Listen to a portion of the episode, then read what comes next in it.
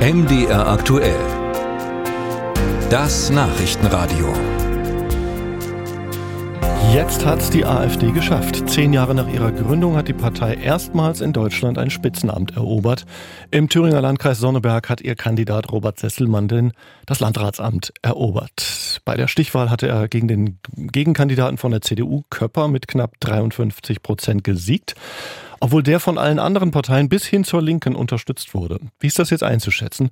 Am Telefon ist Mario Vogt, der Landesvorsitzende der CDU in Thüringen. Guten Morgen. Guten Morgen, Herr Kries. Grüße Sie.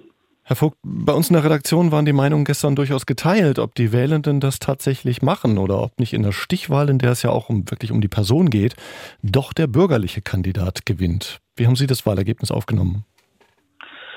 Ja, das Wahlergebnis ist natürlich äh, eines, das wir ernst nehmen müssen und was auch enttäuschend ist, äh, weil wir natürlich darauf gehofft haben, dass wir äh, es gewinnen, das Ruder noch umreißen können. Äh, wir haben im ersten Wahlgang auch schon Stimmen zugelegt, jetzt auch nochmal deutlich.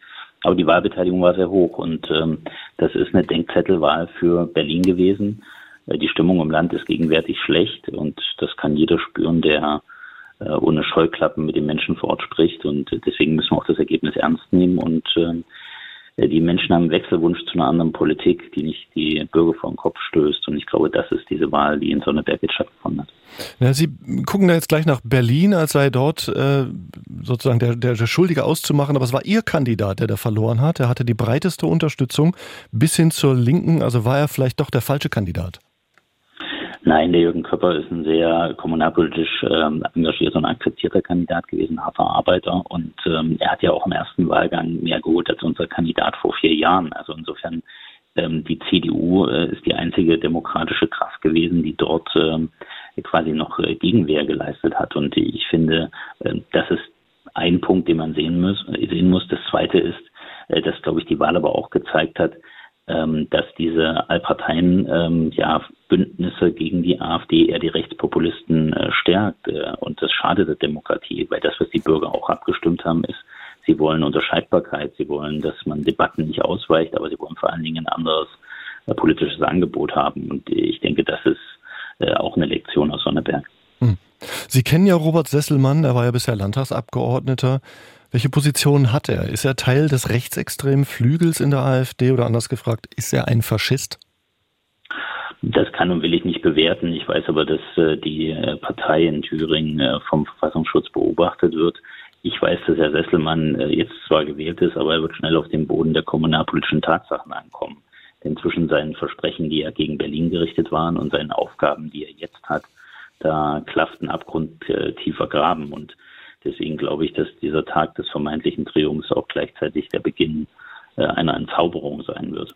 Aber für uns ist halt wichtig, dass wir diese Debatte auch mit aller Ernsthaftigkeit führen, weil das sollte auch die Lektion aus so einer Wahl lernen. Wird sich denn im Landkreis Sonneberg jetzt konkret was ändern?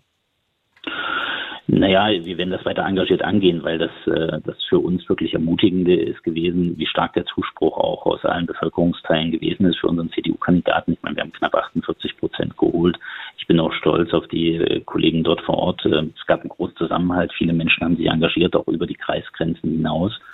Und was man auch gespürt hat, ist, äh, dass natürlich dieses permanente Berichten über Sonneberg und die Leute in so eine gewisse Ecke zu äh, drängen, natürlich auch die Leute auf die Palme gebracht hat. Und äh, ich lasse nicht zu, dass mein Heimatland, dass da schlecht über Thüringen geredet wird. Es gibt viele engagierte Menschen dort, die aber trotzdem sagen, in unserer Republik läuft einiges schief und das sollten wir auch als politisch Verantwortliche ernst nehmen. Ja, aber AfD-Parteichef Björn Höcke, der ist natürlich jetzt oben auf und er sagt, er will den Schwung mitnehmen in die kommende Landtagswahl. Im kommenden Jahr werden ja, wird ja wieder gewählt. Ähm, haben Sie Angst davor, dass ihm das doch gelingen könnte? Nee, da habe ich keine Angst, äh, weil Björn Höcke natürlich äh, jemand ist, der äh, gerne ähm, auf dicke Hose macht, aber letztlich ähm, politisch keine Antworten hat. Der kann immer nur Probleme thematisieren, aber keine Probleme lösen. Und das, was die Bürger sich tatsächlich wünschen, ist jemand, der politische Probleme auch angeht. Und die spüren halt, dass gerade die Bundesregierung die echten Probleme wie Energie, Migration, Pflege, Gesundheit, Bildung nicht ausreichend anpackt und sie damit alleine lässt und dort, wo sie eigentlich äh, den äh, Staat nicht so richtig brauchen, sich äh, ja der Staat in ihre Lebensweise einmischt, wenn es dann darum geht, welches Auto darf ich fahren, wie muss ich heizen, was darf ich essen. Äh, das ist, glaube ich, eine, eine Entwertung auch von Lebensgefühl und Lebensstilen, wogegen die Menschen protestieren. Und das äh, sollten wir durchaus sehen, dass dieses moralische Oberlehrerhafte die Menschen abschreckt. Und deswegen ist auch eine Chance für die Union, nämlich zu sagen, wir sind anders, wir machen euch ein anderes Politikangebot. Das sieht anders aus als Rot-Rot-Grün in Erfurt oder eben auch die AfD. Ja, aber können Sie das denn nutzen, wenn Sie sagen, wir sind anders? Ich meine, Sie sind ja gefangen in äh, Erfurt, in äh, Thüringen, in einer de facto Allparteienkoalition. Sie haben ja eben gesagt, das stärkt automatisch die Ränder. Also wie werden Sie jetzt reagieren bis zur Landtagswahl? Werden Sie noch eher besser zusammenarbeiten mit der, äh, mit der rot-rot-grünen Landesregierung oder wird es eine Blockade geben? Nein, eine Blockade darf es nie geben, weil die Menschen den Anspruch haben, dass wir äh, das Land gut führen, dass es keinen Stillstand gibt. Aber was sicherlich klar ist, auch nach dieser Wahl, es geht äh, den Bürgerinnen und Bürgern um Unterscheidbarkeit und dass man äh, Debatten nicht ausweicht äh, und auch politisch andere Angebote macht. Äh, wir haben eben keine linke gesellschaftspolitische Vorstellung. Das muss die CDU auch klar artikulieren. Wir sind beim Heizungsgesetz eben nicht der Auffassung, dass sich Robert Habeck da äh, einmischen soll. Äh, und das muss man auch thematisieren. Ich glaube, das ist unser Problem, was wir heutzutage haben. Wenn jemand für rechtsstaatliche Durchsetzung von Abschiebung plädiert, dürfen wir doch öffentlich nicht zulassen, dass er als Rassist verunglimpft wird. Wenn jemand gegen das Verbrenner aus ist, ist er doch nicht gegen den Klimaschutz, sondern vertritt eine zulässige, maßvolle Position der Klimadebatte. Und ich finde, dieses Ansprechen unangenehmer Wahrheiten und auch politische Angebote zu machen, das muss Union liefern und da glaube ich, haben wir ganz gute Chancen auch für nächstes.